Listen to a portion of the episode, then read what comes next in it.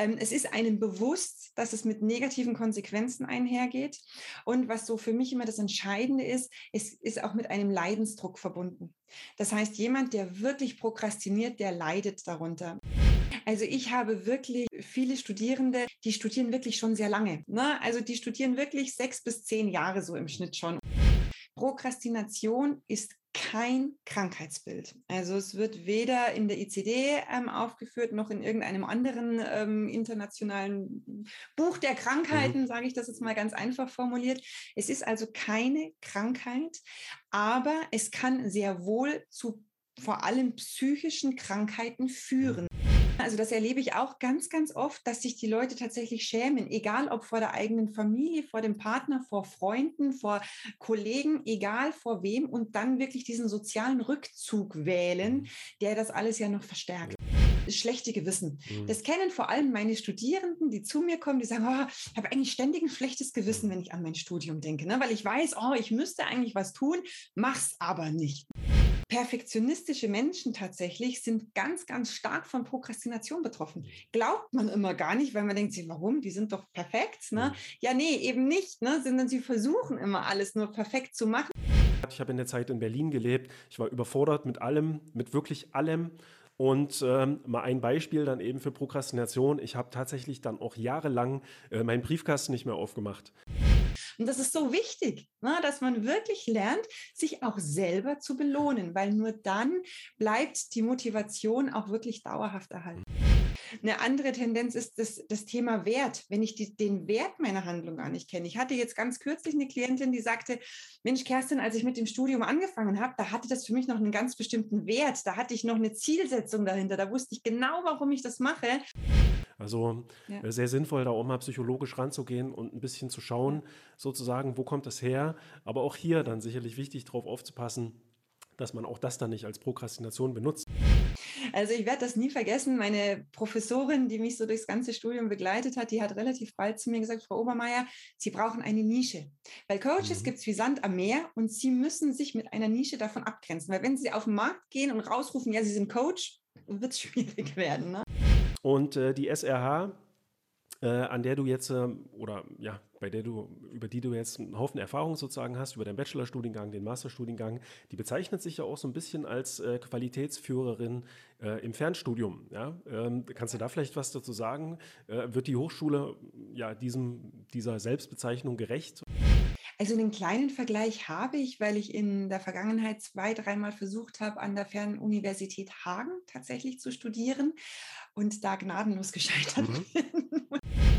gemacht werden. Da muss man sich halt einfach hinsetzen ja. ne, und da hilft ja. dann nichts mehr weiter als äh, die Disziplin so und der Wille, das jetzt einfach ähm, durchzuziehen.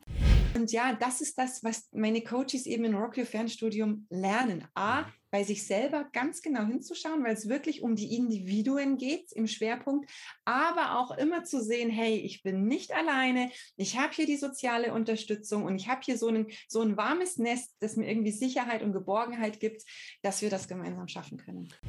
Schönen guten Tag. Heute habe ich im Podcast Kerstin Obermeier. Und Kerstin ist Expertin für Prokrastination, ja, denn sie hat an der SRH Fernhochschule einen Coaching Master absolviert und sich im Rahmen dieses Studiums auch ausführlich mit dem Thema auseinandergesetzt und entsprechend dann auch ein Coaching-Programm äh, rund um das Thema Prokrastination aufgebaut. Das nennt sich Rock Your Fernstudium. Und äh, deswegen möchte ich mit Kerstin mal wirklich über dieses Thema reden. Ja, ich bin nämlich auch so ein kleines bisschen Experte äh, für das Thema. Das werdet ihr jetzt gleich am Anfang von dem Podcast äh, mitbekommen. Da erzähle ich euch mal so eine kleine äh, Story, was meine eigenen Erfahrungen mit Prokrastination angeht. Und dann werden wir in diesem Podcast das ganze Thema mal so ein bisschen aufdröseln. Ja, also wie erkenne ich überhaupt, äh, dass ich prokrastiniere, dass ich vielleicht auch einen zwanghaften oder ja, einen krankhaften Hang zur Prokrastination habe ähm, und das Ganze schon ein bisschen problematisch auch für mich wird und ich deswegen nicht so richtig vorankomme. Wir gucken natürlich, äh, wie hängt das Ganze auch mit Motivation zusammen ja, und mit äh, Disziplin und wie kann ich letztendlich auch Prokrastination äh, überwinden. Ja, da wollen wir ausführlich drüber reden. Ich werde Kerstin natürlich auch ein bisschen befragen zu ihrem eigenen Werdegang, zu ihrem eigenen bildungstechnischen Werdegang, auch über den Studiengang an der SRH äh, Fernhochschule, den sie dort äh, studiert hat, den Master, auch wie es war oder ist, an der, äh, an der SRH äh, Hochschule zu studieren, an der Mobile University und über all diese Themen, auch so ein bisschen über Coaching, wollen wir jetzt in diesem Podcast reden und ich würde sagen, auf geht's.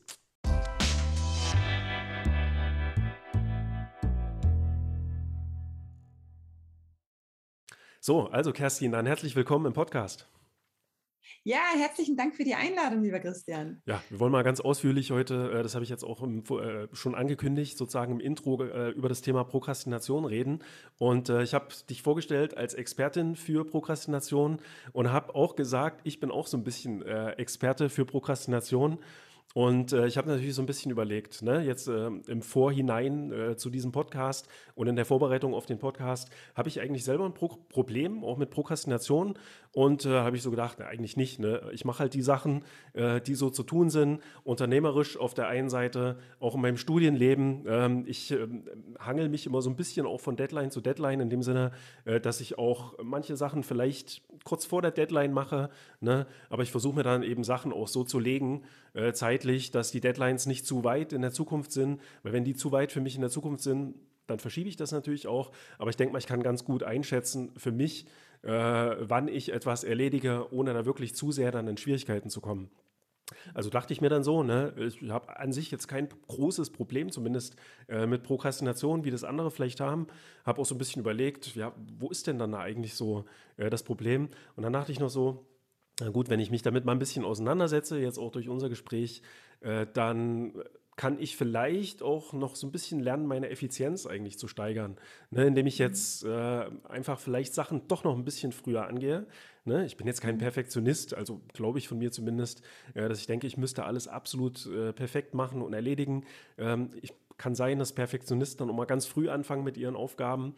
Ähm, kannst du vielleicht auch noch dann später ein bisschen was dazu sagen, wie das Ganze auch mit Perfektionismus zusammenhängt?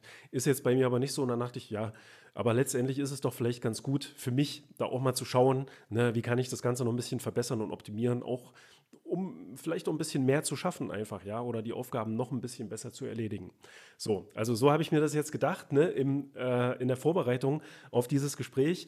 Und dann ist mir wirklich original jetzt heute, also wir haben es jetzt äh, früh ähm, um kurz vor zehn haben wir es jetzt oder kurz nach halb, äh, halb zehn, äh, dann ist mir jetzt vor, an, vor, eine, vor einer Stunde, vor zwei Stunden äh, eingefallen, dass ich eigentlich meine Phase in meinem Leben hatte, wo ich ein riesen Problem äh, mit Prokrastination hatte.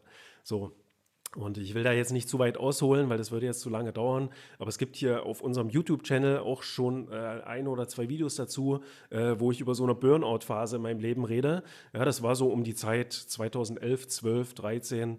Ähm, das ging eine ganze Weile und das war jetzt nicht einfach mehr nur so ein Burnout in dem Sinne, sondern das ging eigentlich schon, ja, das kann ich heute so aus ähm, im Nachhinein sagen und da rede ich auch gerne offen drüber. Ähm, das ging schon eigentlich in eine schwere Depression hinein, ne? weil sich das halt auch über Jahre hinweggezogen hat. Ich habe in der Zeit in Berlin gelebt. Ich war überfordert mit allem, mit wirklich allem. Und ähm, mal ein Beispiel dann eben für Prokrastination. Ich habe tatsächlich dann auch jahrelang äh, meinen Briefkasten nicht mehr aufgemacht. Ne? Also das ging dann auch irgendwann mal los, so, wo mich äh, alle Sachen so ein bisschen überfordert haben. Äh, und dann, ich weiß es nicht warum so richtig, ne? aber ich hatte wahrscheinlich, hat das Ganze mit Angst äh, so ein bisschen auch zu tun gehabt. Ne? Da waren halt Rechnungen im Briefkasten, das war nicht so, dass ich die nicht bezahlen konnte, aber ich habe mich irgendwie von allem so ein bisschen überfordert gefühlt. Ne? Und dann bin ich da mhm. jahrelang mal Tag für Tag sozusagen an diesem Briefkasten äh, vorbeigeschlichen, habe gesehen, wie der überfüllt war und immer mehr überfüllt wurde, ja, wie, wie man das so kennt von Briefkästen, von Wohnungen, wo keiner mehr drinne wohnt, ja, und dann werden dann da immer die Zeitungen, die kostenlosen reingestopft. Äh, so ein bisschen war das bei meinem Briefkasten auch. Und ich habe dann aber, ich habe nichts gemacht. Ähm, ich habe mir dann wirklich alle paar Monate mal so an Herz gefasst, äh, wie man das so sagt, habe mir einen Müllbeutel geschnappt, äh, bin an den Briefkasten ran. Aber da habe ich wirklich so gemacht. Ja, das klingt vielleicht verrückt, aber das war eben so in dieser Zeit. Äh, habe die Augen zugemacht ne, äh, und habe dann alles so rausgeschaufelt in den Müllbeutel rein. Ja, ich habe noch so viel Verstand in der Zeit in meinem Kopf gehabt, dass ich die Müllbeutel aufgehoben habe mit der ganzen Post, äh, dass ich das dann Jahre später alles mal so ein bisschen aufarbeiten konnte.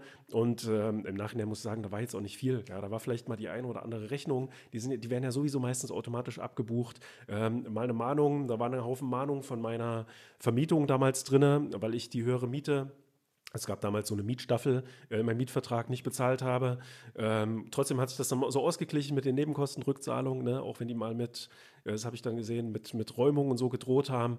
Äh, aber irgendwie hat das alles so funktioniert. Ja, da hatte ich irgendwie einen Schutzengel, glaube ich. Äh, aber das ist, glaube ich, dann schon so ein Beispiel auch für eine wirklich pathologische äh, Prokrastination. Ne? Das äh, ist mir vorhin so eingefallen. Irgendwie habe ich das so ein bisschen verdrängt. Aber eigentlich bin ich vielleicht auch nicht so ein ganz klassisches Beispiel für jemand, der unter Prokrastination gelitten hat in meinem Fall. Aber es gibt, glaube ich, auch ganz viele Leute, bei denen geht das so in dieses krasse, ganz krasse Extrem rein. Ja, ich denke mal, die meisten unserer Zuhörer, die werden nicht mit so einem Extrem äh, zu kämpfen haben. Ja, da gibt es ganz viele mhm. Abstufungen und da wollen wir dann auch in diesem äh, Podcast jetzt mal so ein kleines bisschen drüber reden und vielleicht können wir das, was ich jetzt erzählt habe, äh, so ein bisschen als Aufhänger nehmen. So, meine erste Frage jetzt vielleicht erstmal an dich. Äh, wie war das bei dir mit, ähm, mit dem letzten Mal so richtig Prokrastination? Vielleicht in den letzten Wochen hast du da irgendwie äh, auch irgendwas gehabt, wo du eine Tendenz hattest zu prokrastinieren, wenn es nicht die letzten Wochen waren, vielleicht die letzten Monate? Ich muss ganz ehrlich sagen, dass ich von Prokrastination sehr wenig betroffen bin tatsächlich. Ähm, bei mir ist das eher so ähnlich, wie ich es bei dir jetzt vorhin gerade auch rausgehört habe, was du gerne machst, so dieser funktionale Handlungsaufschub. Dass man ganz genau weiß, dass wenn eine Deadline näher ist, dass man dann viel effizienter arbeiten kann. Ne? Und das hat nichts mit Prokrastination zu tun. Da gibt es eine ganz, ganz klare Abgrenzung. Und dazu tendiere ich eher, dass ich wirklich weiß, also ich weiß, ich fahre jetzt übers Wochenende weg, ich habe noch nicht gepackt und gar nichts. Und bei mir rattert es jetzt im Kopf schon, dass ich mir denke, okay, ich muss das, das, das und das machen.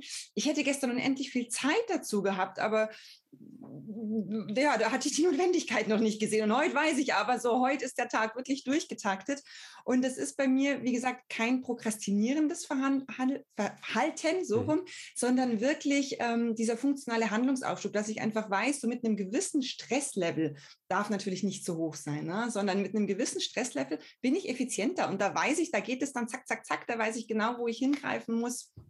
Und deswegen so richtig prokrastinieren, dass ich auch wirklich so, also Prokrastination ist ja eine ganz bestimmte Definition auch, was sich dahinter ver verbirgt mhm. und es geht immer auch mit einem Leidensdruck einher, mhm. den prokrastinierende Menschen verspüren, muss ich ehrlich sagen, bin ich nicht hart davon betroffen. Also ich bin auch so jemand, ich gehe nicht, nicht freiwillig ins Fitnessstudio oder sowas. Oder ich möchte seit Jahren drei, vier, fünf Kilo abnehmen, so, ne? typisch für, für, für, ich sage jetzt mal so Frauen in meinem Alter, die alle immer sagen, oh, ich habe drei, vier Kilo mhm. zu viel kriege ich nicht auf die Reihe. Ne? Aber da ist bei mir der Leidensdruck einfach auch nicht so hoch. Also das würde ich dann wieder eher so der Faulheit zuschreiben, mhm. der ich, ähm, die ich auch sehr ausgeprägt habe. Aber so tatsächlich dieses richtige prokrastinierende Verhalten, kenne ich aus eigener Erfahrung kaum tatsächlich. Okay, interessant. Da haben wir ja schon mal ein paar Aspekte, über die wir jetzt äh, in der nächsten, also in der nächsten Stunde so reden können. Äh, Faulheit hast du genannt, äh, Leidensdruck hast du auch genannt. Das sind alles so Dinge, die können wir dann auch mal ein bisschen aufgreifen. Aber ich wollte mit dir erstmal ja. noch so ein kleines bisschen über deinen Werdegang, deinen Bildungsweg reden. Das denke ich mal auch interessant für viele erstmal zu gucken. Vielleicht auch, wie kommst du zu dem Thema äh, und mhm. Ähm, ja, was hast du so studiert und so weiter. Ich frage mal ganz gerne jetzt in dem Podcast, die ich jetzt schon gemacht habe, erstmal, ähm, kannst du dich noch an deine Schulzeit erinnern? Wie warst du denn so in der Schule? Warst du gute Schülerin, schlechte Schülerin? Hast du gute Noten gehabt? Hast du da vielleicht so ein bisschen so einen Hang zur Prokrastination äh, oder sowas mhm. gehabt? Oder war das damals auch schon ein Thema für dich? Also das, das Wissen um das Wort Prokrastination hatte ich mit Sicherheit nicht. Mhm. Das habe ich erst tatsächlich vor ein paar, paar Jahren tatsächlich erst mhm. entdeckt. Mhm. Aber wie war ich in der Schule? Also wenn, wenn ich jetzt ganz früh anfange, Grundschule, da war ich damals auf jeden Fall hoch motiviert muss sagen, da habe ich auch viel Unterstützung von meiner Mama damals bekommen, die einfach viel mit mir gelernt hat, viel mit mir geübt hat. Fand ich natürlich nicht immer ganz so lustig, aber ähm, hat mir dann doch auch einen gewissen Erfolg einfach beschert, sodass ich an die Grundschule eine, eine sehr schöne Erinnerung habe. Ja, und dann ging es ähm, irgendwann aufs Gymnasium. Und ich weiß noch, es war die aller, allererste Mathe-Ex, ähm, wo ich meine erste Sechs kassiert mhm. habe. Und ab da war irgendwie weiß ich nicht, das war tatsächlich so ein Knackpunkt für mich, was, was Schule angeht. Das, damit habe hab ich überhaupt nicht gerechnet. Und ähm, ja, ab da habe ich Schulzeit, also die Gymnasialzeit war für mich jetzt nichts, woran ich so super gerne mich zurückerinnere. Mhm. Also es wurde mir auch so ein, ein gewisser Weg ähm, aus, äh, aus dem Familienhintergrund mit auf den Weg gegeben. Also ich musste Latein lernen und ich musste den naturwissenschaftlichen Zweig wählen. Mhm. Und das waren alles so Dinge, die ich nicht wollte. Alle meine Freundinnen haben Französisch gelernt, ich musste in den Lateinzug fand ich schrecklich. Genauso wie ich dann auch äh, später nicht Französisch lernen durfte, sondern eben in den naturwissenschaftlichen Zug ähm, musste. Ja, habe dann auch die neunte Klasse wiederholt, weil ich das einfach alles fürchterlich fand. Mhm. Von vorne bis hinten. Und in der zehnten Klasse habe ich dann wirklich zu rebellieren angefangen und habe dann gesagt, so, nee, ich will nicht mehr. Ich will jetzt hier runter von der Schule. Das ist nicht meins. Und ich, es hat mir von vorn bis hinten keinen Spaß gemacht. Mhm. Und ähm, gab dann natürlich große Diskussionen zu Hause Und meine Eltern haben dann aber irgendwann eingesehen, okay, das bringt jetzt hier auch nichts mehr, hier weiter Druck aufzubauen und haben dann gesagt, okay, du darfst die Schule verlassen unter einer Bedingung, du musst dir einen Ausbildungsplatz suchen. War für mich überhaupt kein Thema. Damals die Süddeutsche aufgeschlagen, drei Bewerbungen geschrieben und ähm, sehr zügig dann da auch einen Ausbildungsplatz bekommen. Als was? Und ähm, als Kauffrau für Bürokommunikation mhm. in, in München. Mhm und das war für mich halt so, wir haben so 60 Kilometer von München weggewohnt und München, das war für mich so das Tor zur Welt damals, mhm. ne? so oh, große Stadt. Und ähm, dann ist was ganz, ganz Spannendes passiert. Ich hatte also diesen Ausbildungsplatz, das war so im März, ne? also es war so das letzte Vierteljahr Schule, bei uns beginnen die Sommerferien immer so Ende Juli. Mhm. Und dann war so dieser ganze Druck weg. Und ich werde es nie vergessen. Letzte Englisch-Schulaufgabe war das. Ich war davor das Wochenende auf dem Festival in München, bin wirklich am Montag früh mit dem ersten Zug da bei mir in der Schule quasi angekommen, fix und fertig, mich in diese Englisch-Schulaufgabe reingesetzt. Nach einer Woche zurückbekommen und ich hatte die einzige Eins geschrieben. Mhm. Und das war wirklich, das ging mir in anderen Fächern auch so. Ich habe mein gehasstes Latein mit einer 3 abgeschlossen, wo nie jemand dran geglaubt hätte. Mhm. Und das war wirklich faszinierend. Also ich weiß, mein, mein Klassenlehrer, der hat damals wirklich an mich hingeredet und hat gesagt, Mensch Mädchen, du kannst es doch. Mhm bleib auf der Schule, du hast das Potenzial dazu, aber da war mein Zug dann schon abgefahren und ich wusste, nee, nee, also jetzt, jetzt möchte ich hier wirklich raus. Aber da hat man auch gesehen, was, was Druck tatsächlich ausmacht. Mhm. Ne? Wenn man ständig so unter Druck steht und wenn dieser Druck sich plötzlich löst, dass man dann zu ganz anderen Leistungen tatsächlich fähig ist. Und das war, das war so meine Schulzeit ähm, Teil 1. Mhm. weil es ging dann irgendwann weiter. Ich bin dann in die große Stadt gegangen, ähm, habe eben meine Ausbildung gemacht, die auch abgeschlossen. Habe dann ähm, ja so zwei, drei Jahre Berufserfahrung gesammelt nach der mhm. Ausbildung mhm. und hatte dann einen ganz wundervollen Chef, der irgendwann gesagt hat, Mensch, Mädchen, du kannst doch eigentlich so viel mehr. Warum bist du jetzt hier in diesem Job, der dich doch gar nicht glücklich macht? Und warum machst du nicht das, was du eigentlich machen möchtest? Und ich sagte, ja, mir fehlt's Abitur. Ich habe nicht studiert. Mhm. Dann sagt er, ja, komm, also das ist doch in der heutigen Zeit kein Argument mehr. Ne? Das kann man, kann man nachmachen. Und dann habe ich mich wirklich ganz intensiv damit beschäftigt, ähm, bin dann damals nach Baden-Württemberg gegangen weil dort das Schulsystem und vor allem das BAföG-System ein bisschen ein anderes ist wie bei uns in Bayern. Und habe dann tatsächlich in zwei Jahren meine allgemeine Hochschulreife in der Vollzeitschule nachgemacht. Mhm. Und ähm, ja, keinen Tag bereut. Aber ich muss sagen, ich habe es auch nie bereut, das Gymnasium nach der 10. Klasse verlassen zu mhm. haben, weil diese Jahre dazwischen waren für mich und meine Entwicklung unheimlich wichtig, mhm. muss ich sagen dass ich selbstbestimmt quasi meinen Weg dann gehen dürfte. Da haben wir sogar so ein kleines bisschen ähnlichen Bildungsweg, ne? Weil ich habe auch äh, mhm. dann das Gymnasium abgebrochen, obwohl ich jetzt auch eigentlich nicht der schlechteste Schüler war. Ähm, du hast auch von Motivation und Disziplin und Druck gesprochen. Äh, ich war auch in der Schule immer sehr stark so interessensgeleitet. Ne? Das habe ich auch immer sehr oft gehört. Wenn mich was wirklich interessiert hat, äh, dann war ich auch immer gut ne, in allen Fächern. Aber wenn ich keine Lust hatte, äh, mich irgendwas nicht so richtig interessiert hat, weiß ich nicht, damals war es Musik beispielsweise beispielsweise, äh, was ich super nervig fand, weil der Unterricht einfach unangenehm war, äh, mich da nicht wirklich interessiert hat, weiß ich nicht, wie liest man Noten oder irgend sowas, musste man da machen oder ich meine, ich mochte immer so ein bisschen klassische Musik, weil ich halt, weil meine Großeltern mich mitgenommen haben, mal ins Theater oder ins Konzert, aber im Unterricht ähm, fand ich das langweilig. Und später habe ich dann aber ähm, versucht, selber Gitarre zu lernen, habe da mein eigenes Interesse daran gefunden und äh, da war das ganz anders, ja. Und da habe ich mich wirklich damit auseinandergesetzt. Äh, und ja, das hängt dann vielleicht auch so ein bisschen mit Prokrastination zusammen, weil ich habe heute auch noch so den, die Tendenz sozusagen, dass ich halt Sachen mache, die mich wirklich interessieren, ja, die ich wirklich äh, machen möchte. In dem Sinne habe ich äh, auch kein Problem jetzt mit Prokrastination. Also sehr interessant. Noch, noch eine kurze Frage zu Latein. Hat es dir im Nachhinein vielleicht auch irgendwie was gebracht oder äh, eher nicht so? Denkst du, hättest doch vielleicht besser Französisch oder weiß ich nicht, Spanisch oder irgend sowas gelernt? Also ich muss sagen, ich habe dann in den zwei Jahren, wo ich meine allgemeine Hochschulreife nachgeholt habe, ähm, musste ich ja dann, weil ich das nur das kleine Latinum damals hatte, musste ich nochmal eine Fremdsprache machen mhm. und habe mich damals für Spanisch dann natürlich entschieden und das ist mir ne, sehr leicht gefallen mhm. aufgrund des Lateins. Mittlerweile leider auch wieder alles verloren gegangen. Von daher, es war dann schon in Ordnung. Ich habe Spanisch nicht weiter verfolgt. Ich weiß nicht, ob ich Französisch weiter verfolgt hätte. Von daher ist es, ich habe heute auf jeden Fall meinen Frieden damit gemacht. Ja, Latein ist, ich finde, Latein wird an den Schulen falsch gelehrt, so ein bisschen. Ich finde, man sollte Latein auch sprechen, wirklich. Von Anfang an sprechen lernen, äh, wie jede andere Fremdsprache auch. Es wird halt als tote Sprache gelehrt, aber sobald man spricht, ist es halt keine tote Sprache in dem Sinne. Ne? Ähm, auch wenn es, weiß ich nicht, Latein eben nur im Vatikan oder sonst wo gesprochen wird. Aber jetzt, ja. man, es bringt einem nicht wirklich viel, ähm, weil es eben nicht, äh, ja, nirgendwo eine Amtssprache so richtig ist. Äh, aber ja. es bringt einem, glaube ich, was, äh, sich dann ein bisschen mit Grammatik und so weiter auseinanderzusetzen, seine eigene Sprache Absolut. zu verstehen. Ähm, so, dann hast du dein äh, Abitur nachgeholt, ja, im Prinzip auf dem zweiten Bildungsweg, an einem Kolleg, wenn ich das richtig verstanden habe. Ähm, oder also Berufs Berufsoberschule okay, nennt sich das. Ja. Und ähm, wie ging es denn dann weiter? Du hast studiert. Du hast, soweit ich weiß, haben wir im Vorgespräch schon drüber geredet, Wirtschaftspsychologie dann äh, studiert, ja? Ja, allerdings erst viele Jahre mhm. später. Mhm. Also ich hatte dann unmittelbar nach ähm, der Schule hatte ich dann schon einen Studienplatz, damals in Augsburg und ähm, war also gewillt, wirklich auch zu studieren. Ja, und wie es dann im Leben so ist, dann kam die Liebe, ne, die Männer. Mhm.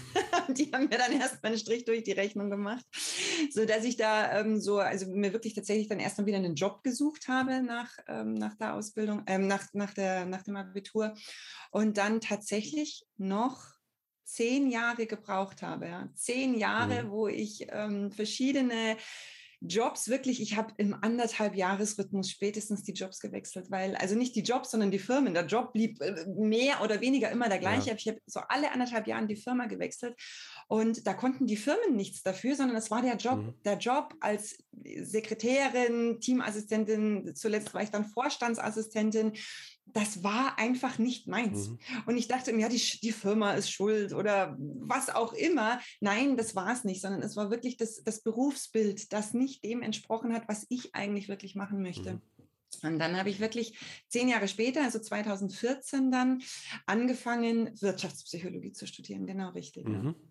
Und äh, das hast du erfolgreich abgeschlossen. Ne? Und ähm, wenn wir noch ein kleines Stückchen vorspulen, ja, du hast dann ähm, irgendwann angefangen ein Fernstudium, und zwar an der SRH Mobile University.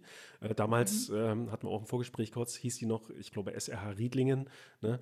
Mhm. Ähm, und äh, kannst du da vielleicht noch ein bisschen was dazu sagen? Wie bist du dann, also ich meine, eigentlich ist der Schritt ja nicht weit von Wirtschaftspsychologie zu diesem Studien, zu dem Master, den du absolviert hast, systemische äh, Beratung und Coaching, zumindest für mich, ja, der sich so mit den Studien Inhalten alles ein bisschen auskennt. Aber was war denn da dein Beweggrund sozusagen? Zum einen ein Fernstudium zu machen und zum anderen äh, eben genau diesen Master äh, zu belegen?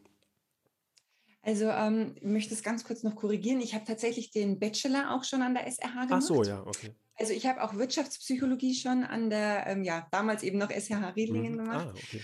und ähm, habe den dann abgeschlossen und bin danach erstmal Mama geworden. Mhm und habe so nach einem, einem Dreivierteljahr, also mein Sohn war so ein halbes, Dreivierteljahr alt, gemerkt, okay, so irgendwie der Bachelor ist jetzt schon schön, aber es geht ja noch, geht ja noch ein bisschen weiter. Was kannst du machen? Und dann habe ich mich tatsächlich erst für einen Studiengang eingeschrieben.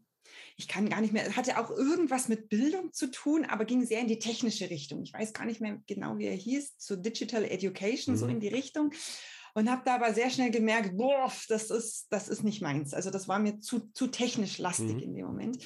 Und dann kam wirklich, ich war da vier Wochen eingeschrieben und dann gab es einen neuen Studiengang. Eben damals hieß er noch systemische Beratung und Coaching, heute ist es nur noch Beratung und Coaching. Ah. Und habe gedacht, wow, das ist genau das, worauf ich immer gewartet mhm. habe. Und da ist mir das dann auch irgendwie, habe ich irgendwie so gedacht, ja, es hat schon einen Sinn, warum ich so spät angefangen habe, weil das ist mein Studiengang. Mhm. Und ähm, ich war dann tatsächlich auch die, die allererste damals, die diesen Studiengang begonnen hat die allererste dann auch, die ihn beendet hat. Und das war wirklich von den Studienanhalten, also die SRH kannte ich ja schon, von daher wusste ich, da bleibe ich, weil da habe ich mich einfach die ganzen Jahre im Bachelor auch unheimlich wohl gefühlt. Und das heißt, da gab es für mich gar keine Diskussion, irgendwie mich nach was anderem umzuschauen. Und dieser Studiengang war einfach genau das, was ich immer gesucht habe, aber nie gefunden mhm. habe. Und ja, deswegen, da gab es nicht lange zu überlegen für mich. Dann lass uns mal ein ganz kleines bisschen äh, noch über diesen Studiengang reden, für diejenigen, die sich auch dafür interessieren. Also, du hast gesagt, der hieß damals noch systemische Beratung und Coaching, jetzt nur noch Beratung und äh, Coaching. Coaching. Ja, genau. Was sind denn so die Studieninhalte? Also, vielleicht eher, was es für dich damals die Studieninhalte waren. Und wenn du weißt, kannst du vielleicht auch ein bisschen was dazu sagen, wie jetzt die Studieninhalte sind. Was macht man da genau in diesem Studiengang? Der Fokus liegt natürlich, wie es der Studiengang schon sagt, ne, ganz klar auf den Coaching-Modulen, ganz klar auf der, damals bei mir Schwerpunkt eben die systemische, der systemische Ansatz. Den gibt es aber heute auch immer noch. Also auch so die systemische Theorie wird immer noch äh, stark in den Vordergrund gestellt. Es gibt auch so, so Randmodule mit dazu, wie Werte und Konflikte, Projekt- und Change Management. Also einfach, dass man auch den Bezug zur Wirtschaft immer noch so ein bisschen mhm. hat. Aber was für mich so wirklich das extrem wertvolle war, was es auch heute noch ist, ist dieser extrem hohe Praxisanteil. Mhm. Weil ich sage mal, gerade im Coaching, du kannst Bücher lesen, so viel du willst, deswegen bist du immer noch kein guter mhm. Coach, mhm. sondern du brauchst wirklich Übung, Übung, Übung, Übung. Und das habe ich als während des Studiums nicht immer, aber so im Nachgang als unheimlich positiv empfunden, dass da wirklich dieser Praxisanteil ganz klar im Fokus steht und man da auch sensationell begleitet wird von den Professoren, von den Lehrbeauftragten. Und das war eine, ein, ein wahnsinniger Mehrwert in diesem Studiengang. Plus dann eben auch so diese Randfläche. Wissenschaftliches Arbeiten gehört zu einem wissenschaftlichen Abschluss einfach immer mhm. dazu. Mhm. Ne, das heißt, das kommt da natürlich auch mit rein. Das ist einfach genauso wichtig, dass ich weiß, wie schreibe ich eine Masterarbeit, ne, wie, wie, wie komme ich an meinen Abschluss.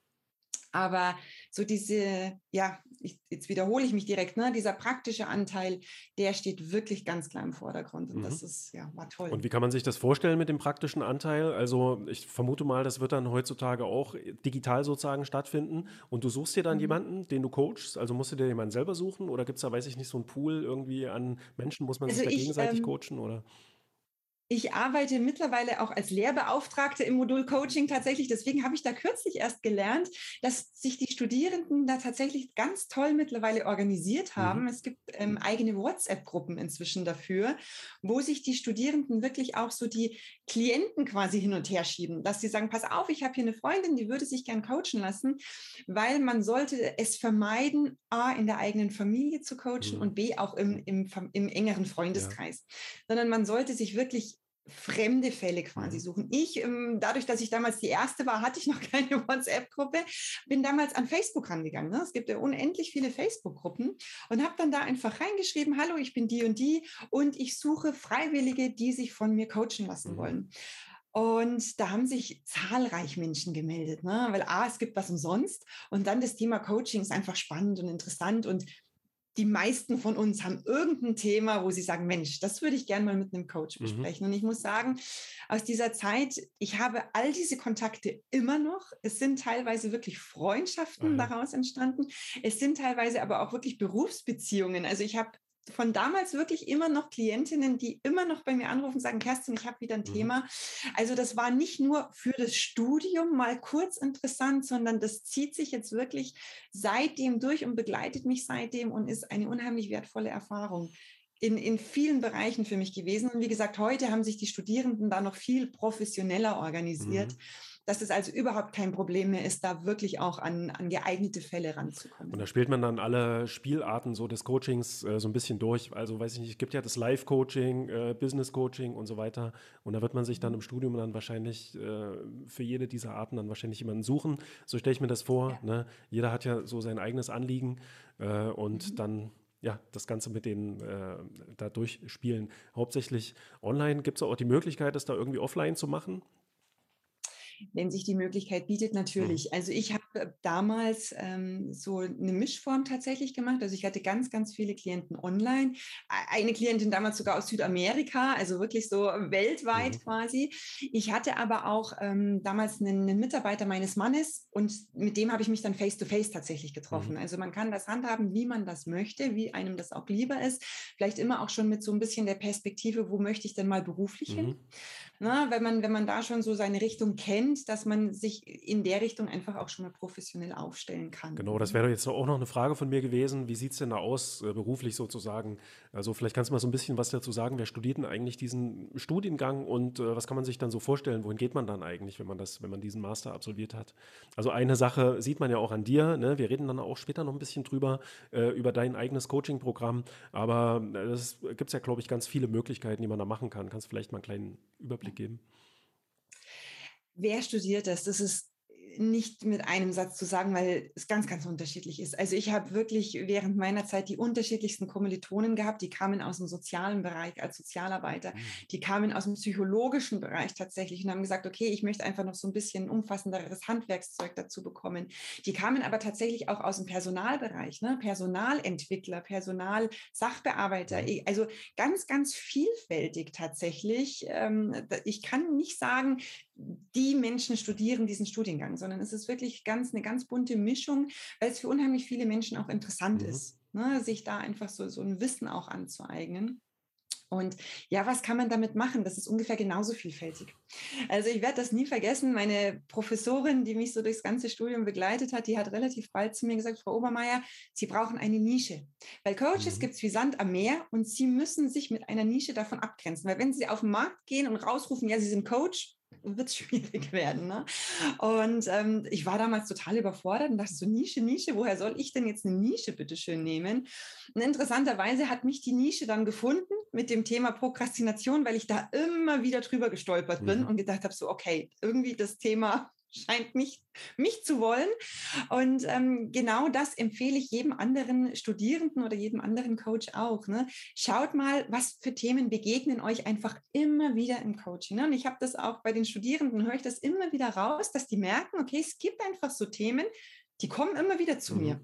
Und wenn, wenn einem selber das Thema dann natürlich auch liegt, aber meistens ist es ja so, weil man zieht ja das auch an, ne, was, man, was man bekommen möchte, dann ähm, entwickeln die sich in die Richtung. Es gibt aber auch ähm, ganz konkrete Fälle, wo eben Personalentwickler zum Beispiel sagen, okay, ich möchte da ein besseres Handwerkszeug, ich möchte mich nicht selbstständig machen oder ähnliches, sondern ich möchte bessere Aufstiegschancen in meiner Firma haben. Also ich kenne das von einer Kommilitonin, die hat bei der Sparkasse gearbeitet und da hat ähm, die, die, die, die Führungsspitze eben gesagt, pass auf, wenn du den und den Studiengang machst, dann äh, heben wir dich eine Stufe höher. Mhm. Also da gibt es wirklich die unterschiedlichsten Möglichkeiten, die man wirklich damit hat, egal jetzt ob wirklich in der Wirtschaft zu bleiben oder aber auch in der Selbstständigkeit. Also da sind äh, viele, viele, viele Türen offen. Mhm, okay, dann lass uns noch ein kleines bisschen über die SRH reden. Äh, die Mobile mhm. University, ich muss sagen, äh, das hatten wir auch im Vorgespräch, die ist manchmal, die geht manchmal, habe ich den Eindruck, so ein ganz kleines bisschen unter. Aber was viele nicht wissen, ist, dass die SRH eigentlich äh, in dem Verbund mit den Hochschulen, die noch dazugehören, eigentlich mit zu dem größten Anbieter eigentlich auch für Studiengänge, Fernstudiengänge äh, in Deutschland gehört. Also ähm, die Unternehmensgruppe sozusagen, zu der auch die Mobile University gehört, ähm, da gehören noch mehrere Fachhochschulen dazu, da gehört auch eine Uni dazu. Ich glaube, äh, das ist die EBS, Universität für Wirtschaft und Recht. Eigentlich kann man schon ein bisschen so sagen, auch eine äh, Elite-Uni eigentlich für diesen Wirtschaftsbereich. Ne? Äh, die SRH Gera, die, die sich, glaube ich, so auf den Gesundheitsbereich spezialisiert hat und so. Also da ist auch wirklich ganz viel Erfahrung sozusagen da, auch akademische Erfahrung. Da gehören dann, glaube ich, auch noch Schulen und sowas mit dazu. Weiß ich jetzt nicht ganz genau, aber das ist eigentlich schon ein ganz großes, ja, ein ganz großer Zusammenschluss sozusagen von äh, Hochschulen ja. und Bildungseinrichtungen. Ne? Das äh, geht manchmal so ein bisschen unter.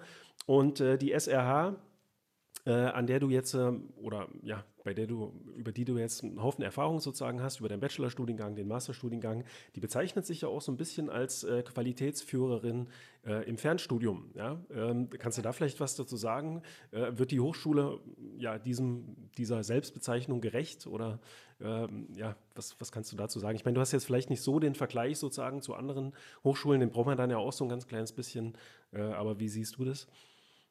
Also einen kleinen Vergleich habe ich, weil ich in der Vergangenheit zwei, dreimal versucht habe, an der Fernuniversität Hagen tatsächlich zu studieren und da gnadenlos gescheitert mhm. bin, muss ich sagen. Und deswegen, also habe ich zumindest in die Richtung so ein bisschen einen Vergleich. Aber ähm, ja, also für mich wird die SRH ganz klar diesem, diesem Anspruch gerecht, hier Qualitätsführer zu sein, weil sie für mich eine sensationelle Mischung bietet aus persönlicher Betreuung, die ich wie gesagt, ich habe den direkten Vergleich nicht, aber die fand ich tatsächlich einmalig, mhm. dass ich wirklich ähm, einen, einen, modulverantwortlichen Professor habe, der sich meiner annimmt und aber auch immer ähm, einen, einen, persönlichen Ansprechpartner in der Studienbetreuung habe, mhm. die auch wirklich äh, für alles ähm, Antwort stehen und da jederzeit unterstützend mitwirken dann die sehr praxisorientierte und zeitgerechte Lehre, die sie auch vermitteln. Also sprich nicht nur irgendwie hier trockene Studienbriefe, sondern es gibt inzwischen Podcasts, es gibt Videos, die man mhm. sich anschauen kann, es gibt ähm, Online-Vorlesungen, es gibt aber auch, was ich ganz wertvoll finde, immer noch Präsenzvorlesungen, ähm, auch wo man sich wirklich in Präsenz treffen mhm. kann. Es gibt ganz, ganz tolle Studientage, an denen man teilnehmen kann. Also es wird unheimlich viel drumrum auch noch geboten. Mhm. Also es ist nicht nur, wie gesagt, hier, du kriegst einmal ähm, pro Modul deine, deine Studienbriefe und dann bist du dir selbst überlassen, so die, sondern dieses Gesamtpaket, dass obwohl man alleine ist als Fernstudierender. Ich hatte nie das Gefühl, wirklich alleine zu sein. Mhm. Und das, ähm, das zeichnet aus meiner Sicht die SRH Mobile University in einem ganz besonderen Maß aus, auf jeden Fall. Ja, super. Jetzt hast du auch schon eigentlich alles angesprochen, was ich da jetzt fragen wollte. Betreuung hast du jetzt schon gesagt, äh, Skripte hast du gesagt, Videomaterial äh, scheint es auch äh, zu geben. Eine, eines vielleicht noch die Prüfungsformen. Ähm, kannst du da noch was dazu sagen? Prüfungsformen gibt es äh, so ziemlich alles, glaube ich, was man sich vorstellen kann. Also es gibt äh, nach wie vor so ganz klassische Klausuren, mittlerweile auch auf Online-Klausuren umgestellt. Mhm. Ähm, dann gibt es klassische Hausarbeiten, Einsendeaufgaben, Präsentationsprüfungen. Also da gibt es wirklich ja, die unterschiedlichsten Prüfungsformate, ähm, die je nach Modul zwar schon festgelegt sind, aber man hat auch immer mal wieder die Möglichkeit, aus der eigenen beruflichen Praxis zum Beispiel Themen mit einzubringen. Mhm. Also ich erinnere mich gerade schwerpunktmäßig an den Bachelor damals, wo ich noch im Angestelltenverhältnis war, wo ich sowohl im Praxisprojekt als auch in der Bachelorarbeit dann wirklich ähm, Themen aus der Firma mit reingebracht mhm. habe, was natürlich diesen Theorie-Praxistransfer einfach nochmal in einer ganz besonderen Weise auch vertieft. Mhm. Ne? Weil wenn ich weiß, wofür ich es mache und welchen Mehrwert ich dann auch für meine Firma dafür habe, dann hat man nochmal einen ganz anderen Bezug. Und dann sind wir auch wieder beim Thema Motivation. Mhm. Motivation, mich hier wirklich auch einzubringen und etwas dafür zu tun. So, dann ähm, wissen ja die Interessierten an dieser Hochschule jetzt auch so ein kleines bisschen nochmal so ein bisschen Überblick, auch so typische Fragen, die viele äh, Interessierte dann haben. Und ich würde sagen, jetzt haben wir das Thema, worüber wir eigentlich in diesem Podcast sprechen wollen, so ein ganz kleines bisschen aufgeschoben. Ne? Äh, ich hoffe, es hat noch niemand abgeschaltet, aber wir machen ja auch mal die Zeiten sozusagen in das Video. Ich glaube, so ein Podcast, das ist zumindest auch so, wie ich das nutze, nutzt man ja auch nicht ganz so linear. Also ich spule da auch manchmal vor und zurück. Deswegen war es mir mhm. wichtig, jetzt auch nochmal über diese Themen zu reden. Wer sich für Prokrastination ähm, interessiert, ne, der hat jetzt bis zu dieser Stelle sozusagen, wo wir jetzt anfangen drüber zu reden, vorgespult. Und ich habe mir das so überlegt, dass wir natürlich erstmal so ein ganz kleines bisschen äh, über die Basics reden. Ja, was ist eine Prokrastination eigentlich? Äh, woran erkenne ich, äh, dass ich prokrastiniere? Hatten, hat, hattest du ja auch schon ein, zwei Sachen dazu gesagt. Ähm, woran erkenne ich vielleicht auch, dass ich ein großes Problem damit habe, so wie das, was ich vorhin äh, erzählt habe? Kannst du vielleicht mal sagen, ja, so ein bisschen, ähm, ja, äh, woran erkenne ich das, ja, dass ich äh, prokrastiniere? Ja. Ja, also Prokrastination, ähm, es gibt nach wie vor keine ganz einheitliche wissenschaftliche Definition dazu. Ich orientiere mich immer an einer, die Prokrastination beschreibt, dass es eben eine Handlung ist, die man ausführen möchte, die aber aufgeschoben wird, obwohl man keinen Grund dafür hat. Also man wird nicht aus externen Gründen dazu gezwungen und man selber hat eigentlich auch keinen so wirklichen Grund dafür. Ähm, es ist einem bewusst, dass es mit negativen Konsequenzen einhergeht. Und was so für mich immer das Entscheidende ist, es ist auch mit einem Leidensdruck verbunden. Das heißt, jemand, der wirklich prokrastiniert, der leidet darunter. Was das im Konkreten bedeuten kann, ähm, möchte ich gleich noch darauf eingehen. Ich möchte es vorab aber von ein paar anderen Phänomenen, die wir vorher auch schon angesprochen haben, ganz klar abgrenzen. Wann ist es nämlich keine Prokrastination? So wie wir vorher schon gesprochen haben, dieser ähm, dieser Handlungsaufschub, ne, dieser eingeplante mhm. Handlungsaufschub, indem ich etwas bewusst aufschiebe, weil ich weiß, dass es ähm, dass, es, dass ich unter Druck besser arbeiten kann, ist es keine Prokrastination mehr, weil dann ist es eine bewusste Entscheidung, mhm. dass ich das mache, ne? dieser funktionale Handlungsaufschub, so heißt Dann gibt es ein anderes Phänomen, das nennt sich Self-Handicapping. Das ist zum Beispiel, wenn ich vom Chef eine Aufgabe bekomme und genau weiß, oh Gott, da bin ich eigentlich total überfordert damit, dann mache ich in der Zeit, die ich habe bis zur Abgabe, ganz viele andere Aufgaben, dass ich dann hinterher sagen kann, ah, ich hatte ja gar keine Zeit, diese Aufgabe zu machen, weil ich habe ja das und das und das und das alles in der der Zwischenzeit erledigt. Ne, also so Self-Handicapping ist dafür der mhm. Fachbegriff. Dann gibt es auch noch so Faulheit ist ganz, ganz schwer abzugrenzen von Prokrastination. Und ich behaupte mal, da gibt es auch einen großen Graubereich. Aber Faulheit ist in der Regel etwas, was eben nicht mit Leidensdruck einhergeht. Mhm. Also wenn ich mich an meine Schulzeit erinnere, muss ich sagen, ich war einfach stinkend faul. Es hat mir noch nicht mal was ausgemacht. Also mein Leidensdruck, ja klar, die schlechten Noten sind gerade nur so hereingehagelt, ich habe es ja erzählt, aber das ja, hat mich jetzt nicht so, so schlimm belastet tatsächlich. Also klar, Schimpfe von den Eltern waren nicht so angenehm, aber ansonsten ja, ist Faulheit da eben auch noch abzugrenzen. Wobei auch interessant wäre, mal zu schauen, was in Faulheit eigentlich genau, ja, was liegt denn da auch zugrunde? Das kann ja auch, ja. weiß ich nicht, Ängste oder wenig Energie einfach ja. ausgebrannt sein, sowas zugrunde liegen. Ja. Und ähm, dann ganz wichtig, was du vorher gesagt hast, so aus deiner eigenen Geschichte heraus, Prokrastination ist kein Krankheitsbild. Also es wird weder in der ICD ähm, aufgeführt noch in irgendeinem anderen ähm, internationalen Buch der Krankheiten, mhm. sage ich das jetzt mal ganz einfach formuliert. Es ist also keine Krankheit, aber es kann sehr wohl zu vor allem psychischen Krankheiten führen. Mhm. Da steht die Depression tatsächlich ganz weit oben. Mhm. Das heißt, wenn ich wirklich dieses prokrastinierende Verhalten wie du selber schon gesagt hast, ne, das kann ganz extreme Ausmaße annehmen. Und worunter leiden? Ich habe vorhin von Leidensdruck gesprochen. Worunter leiden prokrastinierende Menschen? Das kann oftmals ganz harmlos anfangen, kann dann aber wirklich, also so schlechte Gewissen. Mhm. Das kennen vor allem meine Studierenden, die zu mir kommen, die sagen, oh, ich habe eigentlich ständig ein schlechtes Gewissen, mhm. wenn ich an mein Studium denke, ne? weil ich weiß, oh, ich müsste eigentlich was tun, mach's aber nicht. Ne? Das heißt, das ist so, so eines der ersten markanten Anzeichen, wenn ich merke, ich habe permanent so dieses dieses schlechte Gewissen. Mhm. Dann, was kommt dann dazu? Es sind dann irgendwann Schlafstörungen. Ne? Ich kann nicht mehr vernünftig einschlafen, nicht mehr vernünftig durchschlafen, weil ich ständig diese Gedanken drum habe. Oh, ich muss ja eigentlich mhm. noch. Was kann dazu kommen? Es sind zum Beispiel Essstörungen. Ne? Die Menschen essen zu viel, die Menschen essen zu, zu wenig. Es hat unterschiedliche Facetten auch. Und wie du vorhin auch schon erzählt hast, es kann wirklich bis in die Depression reingehen. Mhm. Ne, dann sprechen wir wirklich von einem klassischen ähm, psychischen Störungsbild und nicht mehr von einer reinen Prokrastination. Aber Prokrastination kann tatsächlich dorthin führen. Und deshalb ist es wirklich aus meiner Sicht immer ganz wichtig, sobald man merkt, okay, ich fange an, hier ein Thema zu haben, so früh wie möglich sich damit wirklich auseinanderzusetzen und im Zweifel lieber einmal zu viel professionelle Hilfe zu holen als einmal zu wenig. Ja, das war dann bei mir eben damals auch das Problem, ne, weil, also ich war damals noch äh, offiziell Student äh, und entsprechend auch mhm. studentisch versichert und habe durch, mhm. durch dieses Prokrastinationsverhalten äh, beispielsweise dann auch irgendwann meine Versicherungsbeiträge als Student nicht mehr bezahlt. Ne, und dann kam da mhm. irgendwann einfach nur die Post, das habe ich dann später gesehen, ähm, da hat mir die Versicherung äh, dann einfach gekündigt und ich hat, war halt nicht mehr versichert und äh, konnte mir deswegen oder dachte damals zumindest, dass ich mir nicht wirklich äh, Hilfe suchen kann. Ja, da, da habe ich natürlich auch ein paar Mal darüber nachgedacht. Dann kommt da natürlich auch noch Scham dazu, ja, weil das war auch, also heute kann ich da wirklich auch offen drüber reden. Ich habe das auch zu einem Thema für mich gemacht. Ich habe ja deswegen auch eine Weiterbildung zum Stress- und Mentalcoach gemacht ähm, mhm. oder in mhm. diesem Bereich zumindest, um mich da so ein bisschen auch ja, damit auseinanderzusetzen.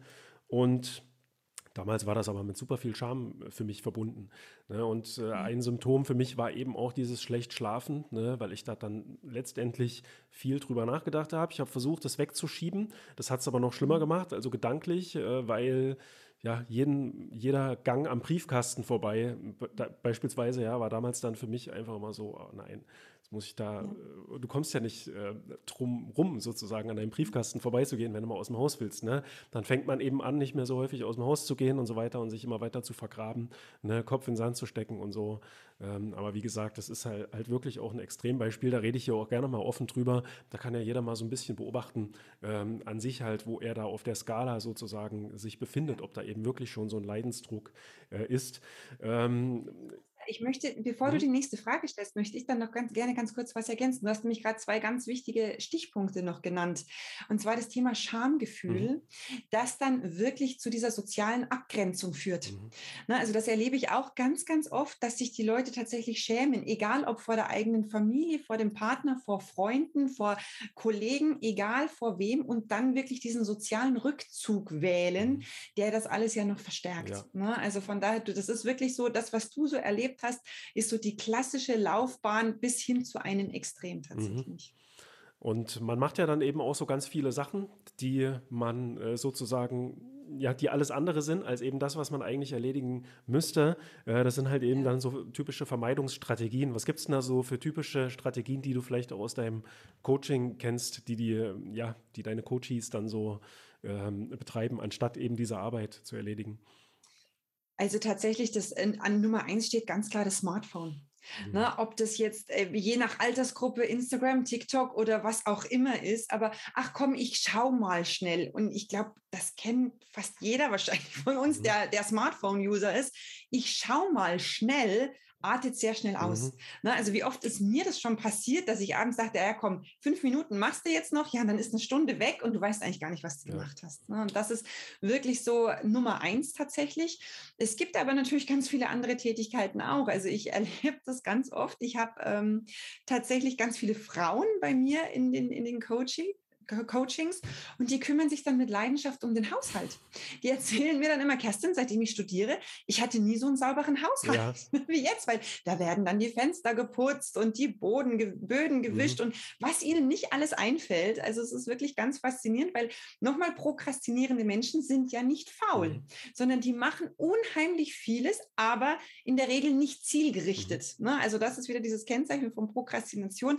Haushalt kann man jetzt darüber diskutieren, ob es zielgerichtet ist oder nicht. Aber wenn ich eigentlich so das Studium im Fokus haben sollte und dann mich um den Haushalt kümmere, dann ist es eben nicht zielgerichtet. Ne? Und das ist ja so sind so, sind so meine Top 2, glaube ich, auf jeden Fall. Also Handy und, und der Haushalt. Ja, das gab es, äh, zu meiner Zeit war das noch nicht so schlimm mit äh, Handys, ne? Äh, dass jeder, also ich meine, natürlich hatte ich damals auch schon ein Handy, aber da waren die halt eben noch nicht so ausgefeilt mit tausenderlei Apps und die Apps ähm, damals auch noch nicht so schlimm programmiert sozusagen. Die sind auch so ein bisschen so entwickelt und programmiert, dass man da möglichst viel Zeit reinsteckt, aber natürlich Webseiten. Also für mich war dann das Surfen im Web so ganz typisch. Ich habe ich hab trotzdem Arbeit gemacht, also ich habe in dieser Zeit trotzdem gearbeitet gearbeitet, ja, als äh, Lektor, äh, habe trotzdem meine Aufträge ähm, reingeholt und gemacht so und habe auch äh, trotzdem Geld verdient, auch wenn ich halt nie aufs Konto geguckt habe, so was da so reinkommt oder ob, äh, da weiß ich nicht, irgendwelche Kunden auch wirklich bezahlt haben. Ne? Ich immer, bin immer davon ausgegangen, okay, okay, die werden schon bezahlen. Meine Miete scheint sich auch automatisch immer zu überweisen und so.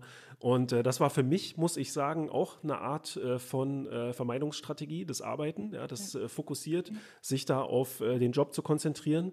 Ähm, ich hatte damals auch wirklich so einen Hang zum ja, Workaholic zu sein. Ähm, daher mhm. kam dann wahrscheinlich auch so diese Überforderung, ne? weil ich war damals in meinen jungen Jahren, sage ich mal, schon recht erfolgreich äh, mit dem Business, was ich damals angefangen habe aufzubauen und das ist mir dann eben alles so über den Kopf gewachsen. Daher kam das dann auch mit dem Briefkasten und alles. Äh, aber natürlich, ähm, was ich damals dann auch so ein bisschen zur Prokrastination genutzt habe, war Fotografie. Also ich bin, habe dann angefangen zu fotografieren, auch um aus dem Haus rauszukommen, ja, um unter Menschen zu kommen, um äh, so ein bisschen eine Abwechslung zu haben. Äh, war nicht die schlechte schlechteste Vermeidung in dem Sinne, weil da eben auch viel künstlerisch äh, heraus entstanden ist. Aber ich habe trotzdem nicht die Sachen gemacht, die, eigen, die ich eigentlich wirklich hätte machen äh, sollen. So, jetzt haben wir schon so ein bisschen, ja, da kann ja auch jeder mal äh, von unseren Zuhörern so ein bisschen beobachten, was hat er so für Vermeidungsstrategien. Ich kenne das auch ja. zum Beispiel aus einfachen Aufgaben, die ich im Tagesverlauf so mache. Wenn ich da mal an einen Punkt komme, da komme ich nicht richtig weiter äh, oder ich habe eben ein Kapitel durchgearbeitet, äh, dann belohne ich mich immer erstmal so ein ganz kleines bisschen, indem ich da irgendwo hinsurfe, ein kleines Video gucke ja, oder auf Instagram gehe äh, oder was. Und da kann man sich ja auch mal schön ja. beobachten, ähm, was man da selber für einen Hang dazu hat äh, oder selber dann so macht. Also du hast im Vorgespräch auch noch ein paar Begriffe genannt. Äh, einer mhm. lautet Prokrastinationstendenz. Was ist denn das genau? Mhm. Ja, das ist immer so nett. Ich werde ganz oft gefragt, oh Kerstin, was ist denn so das Allheilmittel gegen Prokrastination? Dann muss ich immer sagen, wenn es das gäbe, dann bräuchte ich meinen Job nicht machen, weil dann würde ich die Leute irgendwo hinschicken und sagen, hier, holt euch das und alles ist gut. So einfach ist es nicht, weil Prokrastination ist ein höchst inter- und intraindividuelles Problem. Mhm. Na, das ist, das heißt, wenn ich aus einem bestimmten Grund prokrastiniere, heißt das nicht, dass du aus dem gleichen Grund prokrastinierst. Und das sind, das sind so diese, diese interindividuellen ähm, Unterschiede. Aber was sind denn die intraindividuellen Unterschiede? Das heißt, wenn ich zum Beispiel Aufgabe XY oder wenn ich es jetzt aufs Studium beziehe, ein Modul vor mir herschiebe, weil ich das Gefühl habe, damit zu überfordert zu sein, dann habe ich da eine ganz gewisse Prokrastinationstendenz. Das nächste Modul schiebe ich aber vielleicht vor mir her, weil es mich total langweilt und ich mir denke, boah, auf den Mist habe ich überhaupt keinen mhm. Bock. Das heißt, da habe ich wieder eine andere Prokrastinationstendenz. Und ich arbeite eben in meinem Coaching ähm, nach wissenschaftlichen äh, Forschungen quasi und da gibt es eben eine Theorie, das nennt sich die Temporal Motivation Theory. Mhm. Und nach der gibt es eben vier unterschiedliche ähm, Prokrastinationstendenzen, aus denen sich der Motivationsdruck zusammensetzt, mit der ich eine Aufgabe erledige oder eben nicht. Und meine Aufgabe in den, in den ersten, äh, eigentlich so in der ersten Coaching-Session ist es immer mit den Coaches zusammen zu erarbeiten, warum prokrastinieren sie denn tatsächlich auf die spezielle Aufgabe gerichtet, die sie gerade vor sich haben. Mhm. Und das können eben, besteht eben aus vier unterschiedlichen Richtungen. Und wenn ich die Tendenz mal erkannt habe oder mir mit dem Coach zusammen erarbeiten konnte, dann kann ich eben zielgerichtet ähm, darauf ähm, intervenieren und darauf ansetzen und dem Coach da raushelfen. Aber dazu muss ich eben genau wissen, was ist das Warum hinter der Prokrastination? Gibt es auch so verschiedene Typen irgendwie von ähm, Menschen oder hat man das auch versucht in der Wissenschaft schon äh, so ein bisschen zu typisieren von verschiedenen Prokrastinationstypen? Das hatte ich irgendwo als Stichpunkt noch gelesen. Kannst du da was dazu sagen? Ja, also es, es, wird sehr, sehr viel mittlerweile darum geforscht, weil es eben so ein brisantes Thema ist und weil wirklich so viele Menschen davon ähm, betroffen sind. Ja, es gibt äh, verschiedene Typen tatsächlich, die lassen sich aber auch wieder ganz gut in diese Tendenzen eben ein, einbauen. Du hast vorher gesagt, du selber bist nicht so stark von Perfektionismus äh, betroffen perfektionistische Menschen tatsächlich sind ganz, ganz stark von Prokrastination betroffen. Glaubt man immer gar nicht, weil man denkt sich, warum? Die sind doch perfekt. Ne? Ja, nee, eben nicht, ne? sondern sie versuchen immer alles nur perfekt zu machen und dadurch schieben sie auf und schieben sie auf, weil sie noch eine bessere ja. Quelle suchen und den Satz nochmal umformulieren müssen, weil er noch nicht so ganz rund ist und dadurch werden die nicht fertig. Mhm. Das ist oft ganz erschreckend, wenn ich da Studierende habe, die davon betroffen sind, die eigentlich schon eine fertige Arbeit da haben und die nur noch abschicken müssen, aber sagen, nee, Kerstin, und der Satz passt noch nicht ganz und ah, da muss es doch noch eine bessere Quelle geben. Wow, ne? Und das, das fällt auch unter prokrastinierendes Handeln, weil sie tatsächlich auch drunter leiden. Mhm.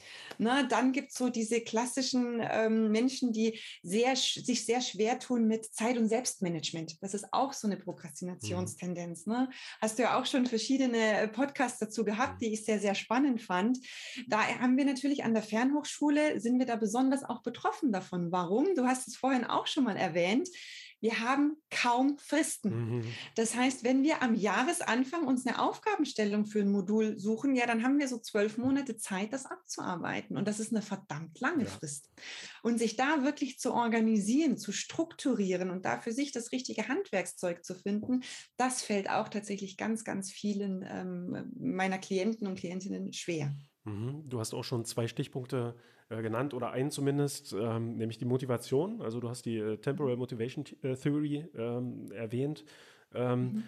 Über, ich wollte eigentlich ein bisschen ausführlicher über Motivation und auch Disziplin reden, aber ich glaube, ganz so ausführlich müssen wir das nicht machen, weil das hatten wir jetzt ja alles schon so ein bisschen. Aber was mich auch interessiert, zum Beispiel, warum ist man auf Arbeit eigentlich, äh, also wenn man jetzt irgendwo angestellt ist, äh, da, da, arbeitet man eigentlich nur mit Disziplin. Ne?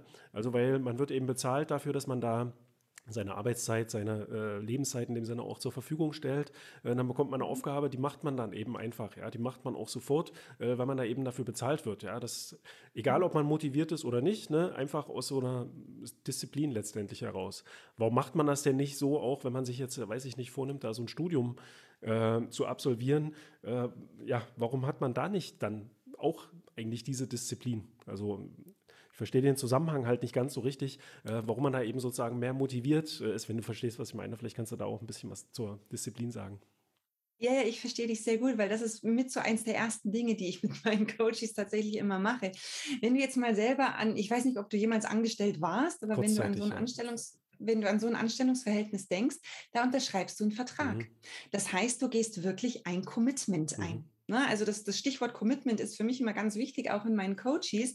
Ja, und wer macht schon mit sich selber einen Vertrag? Mhm. Ne? Klar, ich unterschreibe bei der Hochschule einen Vertrag und überweise denen monatlich die Studiengebühren, aber das hat jetzt immer noch nichts mit meinem Commitment so wirklich zu mhm. tun. Ähm, das heißt, das ist für mich immer ganz wichtig und das ist auch das, was wir als allererstes immer in, in, in meinem Studienprogramm tatsächlich machen, in meinem Coachingprogramm, dass wir uns alle gemeinsam committen. Mhm. Ganz, ganz wichtig. Wir gehen als Gruppe ein Commitment miteinander ein, auf das wir uns alle verständigen und da, mit dem wir alle auch einhergehen. Und dann, was du in der Arbeit natürlich noch dazu hast, da wird unser Belohnungssystem aktiviert. Das heißt, für, ähm, es gibt Menschen, die werden durch das Thema Gehalt belohnt. Ne? Das heißt, sie wissen ganz genau, wenn ich diesen Job jetzt mache, bekomme ich am Ende des Monats mein Gehalt. Ja. Manchmal gibt es auch noch Bonus, Bonuszahlungen. Das heißt, oh, wenn ich die und die Aufgabe besonders gut erfülle, dann bekomme ich am Jahresende oder wann auch immer nochmal einen Bonus obendrauf. Mhm. Das kann zur Mo Motivation beitragen. Es gibt aber auch ganz andere Dynamiken, wie eben, dass die Kollegen einfach unheimlich toll sind, ne? dass, dass ich deswegen so viel Spaß an meiner Arbeit habe. Also da hat ja jeder einen anderen, ein anderes Bedürfnis, was sein Belohnungssystem angeht. Und je nachdem, wie gut das eben in der Firma erfüllt wird, desto motivierter bin ich. Und deswegen habe ich dann auch die Disziplin, weil ich die Freude dran habe, das tatsächlich auch auszuführen. Mhm. Ja, jetzt sitze ich aber allein zu Hause vor äh, meinem Rechner. Wer belohnt mich denn da? Das muss ich wirklich selber machen. Und das ist auch so ein, ein Punkt jetzt wieder aus meinem Coaching-Programm, wo dieses Thema Belohnung, Belohnungssystem ganz oben ähm, in meinem Fokus steht, weil ich sage, das ist ganz, ganz wichtig, das eben auch zu aktivieren. Was brauchen denn meine Coaches, um immer auch wieder motiviert zu werden und auch um zu lernen, sich selbst zu belohnen? Mhm. Weil das können die wenigsten von uns tatsächlich, sich einfach mal selbst zu belohnen. Du hast es vorhin gesagt, du belohnst dich dann vielleicht mal mit fünf Minuten Instagram oder mhm. so. Und das ist so wichtig, ne, dass man wirklich lernt, sich auch selber zu belohnen, weil nur dann bleibt die Motivation auch wirklich dauerhaft erhalten. Mhm. Ich denke mal, aber es ist auch wichtig zu lernen, sich zum richtigen Zeitpunkt sozusagen zu belohnen. Also wenn ich da wirklich nur mal gerade bei einer Aufgabe nicht so richtig weiterkomme oder wenn ich eben nur ein Kapitel gelesen habe, ja, aber eigentlich, mhm. weiß ich nicht, mindestens fünf machen wollte äh, und dann schon anfange, mich äh, nach so ganz kurzer Zeit zu belohnen, ist, weiß ich nicht, ob das so gut ist sozusagen, ähm, sich dahingehend zu trainieren, dass man man sich dann immer ganz schnell und kurzfristig belohnt äh, und sich dann da so hin und her hangelt äh, von so kleinen Aufgaben zu kleinen Aufgaben und dann eigentlich immer mehr Zeit für die Belohnung drauf geht, als ähm, ja für die Erledigung der Aufgaben an sich. Das kommt aus meiner Sicht tatsächlich darauf an, woher du kommst. Mhm.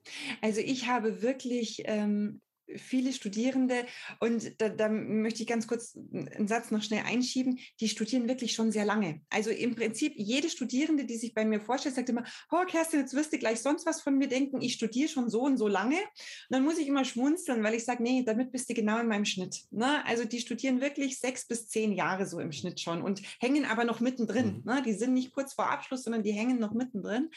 Und ähm, da muss ich wirklich in ganz kleinen Schritten anfangen. Okay. Wenn ich zu denen sage, so, und du schreibst mir jetzt in der Woche fünf Seiten, mhm. da komme ich nicht weiter, sondern da muss ich wirklich ganz ganz kleine Schritte machen und sagen, so, und du schreibst heute einfach mal einen Satz. Weil wenn du einen Satz heute geschrieben hast, ist es schon mehr wie gestern. Mhm. Und wenn du jeden Tag einen Satz schreibst, kommst du auch irgendwann zum Ziel. Und automatisch entwickelt sich dann immer irgendwie auch so ein gewisser Ehrgeiz. Und ich meine, wir arbeiten im Coaching dann natürlich auch noch tiefergehend dran.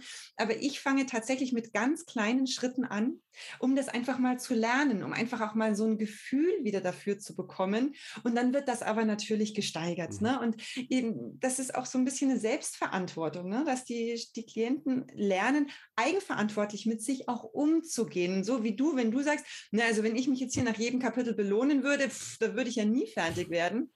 Das ist das, was sie bei mir lernen sollen. Mhm. Ne, wann ist für mich so der richtige Zeitpunkt, mich wirklich jetzt auch mal für etwas zu belohnen? Gut, also sehr interessant. Dann würde ich sagen, wir gucken mal so ein bisschen, äh, wie man jetzt Prokrastination überwinden kann. Du hast jetzt natürlich schon einige Sachen ähm, ja angesprochen. Ne? Man sollte lernen, vielleicht, äh, wie man mit Belohnung umgeht, ähm, auch wie lange sozusagen man am Stück vielleicht an Sachen arbeitet. Ich dachte aber, wir geben jetzt hier unseren Zuhörern auch mal so ein paar Tools in dem Sinne ähm, in die Hand. Vielleicht können wir da ähm, mal ja so zwei, drei Sachen, die dir auch einfallen, die du aus deiner Praxis ja. kennst, hier aufzählen, ja. mit denen man, also die man konkret wirklich machen kann, um eben ja. ja. Prokrastination, zumindest wenn man das Gefühl hat, ja, man prokrastiniert und es ist nicht ganz so gut für einen, äh, zu überwinden. Was hast du denn da so für Tools im Werkzeugkoffer? Ja, also wie gesagt, als erstes erarbeite ich immer mal so die Tendenz, in welche Richtung die gehen. Und wenn wir jetzt so ganz klassisch sagen, es ist jemand, der so mit ähm, Zeit- und Selbstmanagement-Themen hat, dann bediene ich mich da so ganz, ganz klassischer Methoden tatsächlich. Mhm. Ähm, was ich meinen Studierenden eigentlich allen immer mitgebe, ist so dieses ähm, Pareto-Prinzip, diese 80-20-Regel, dass man ja wirklich 80 ähm, Prozent einer Hausarbeit in 20 Prozent der Zeit schafft mhm. und die andere 80 Prozent der Zeit dann auf die letzten 20 Prozent der Zeit verwendet und da wirklich mal so hinschaut, warum, was, was will man mit diesem Perfektionismus erreichen? Weil was steht hinter Perfektionismus? Mhm. Ganz oft das Thema Versagensangst. Ne, woher kommt diese Versagensangst? Also, dass meine Klienten wirklich lernen, hinzuschauen, was ist denn wirklich der Grund, warum ich mich so intensiv damit beschäftige? Weil du kannst die tollsten Tools aus meiner Sicht an der Hand haben. Das kannst du alles in wundervollen Büchern nachlesen. Ne? Ich habe hier eine ganze Schrankwand voll mit solchen mhm. Büchern. Das nützt dir halt alles nichts, wenn du es nicht anwenden kannst. Ja. Und du kannst es dann nicht anwenden, wenn du dein Warum nicht kennst. Ne? Wenn jetzt jemand zum Beispiel eine gestörte, sage ich mal, ähm, Selbstwirksamkeitserwartung hat. Was heißt Selbstwirksamkeitserwartung? Das heißt, jemand geht an eine Aufgabe ran und denkt so von vornherein schon, boah, das kann ich nicht, das werde ich nie lösen mhm. können.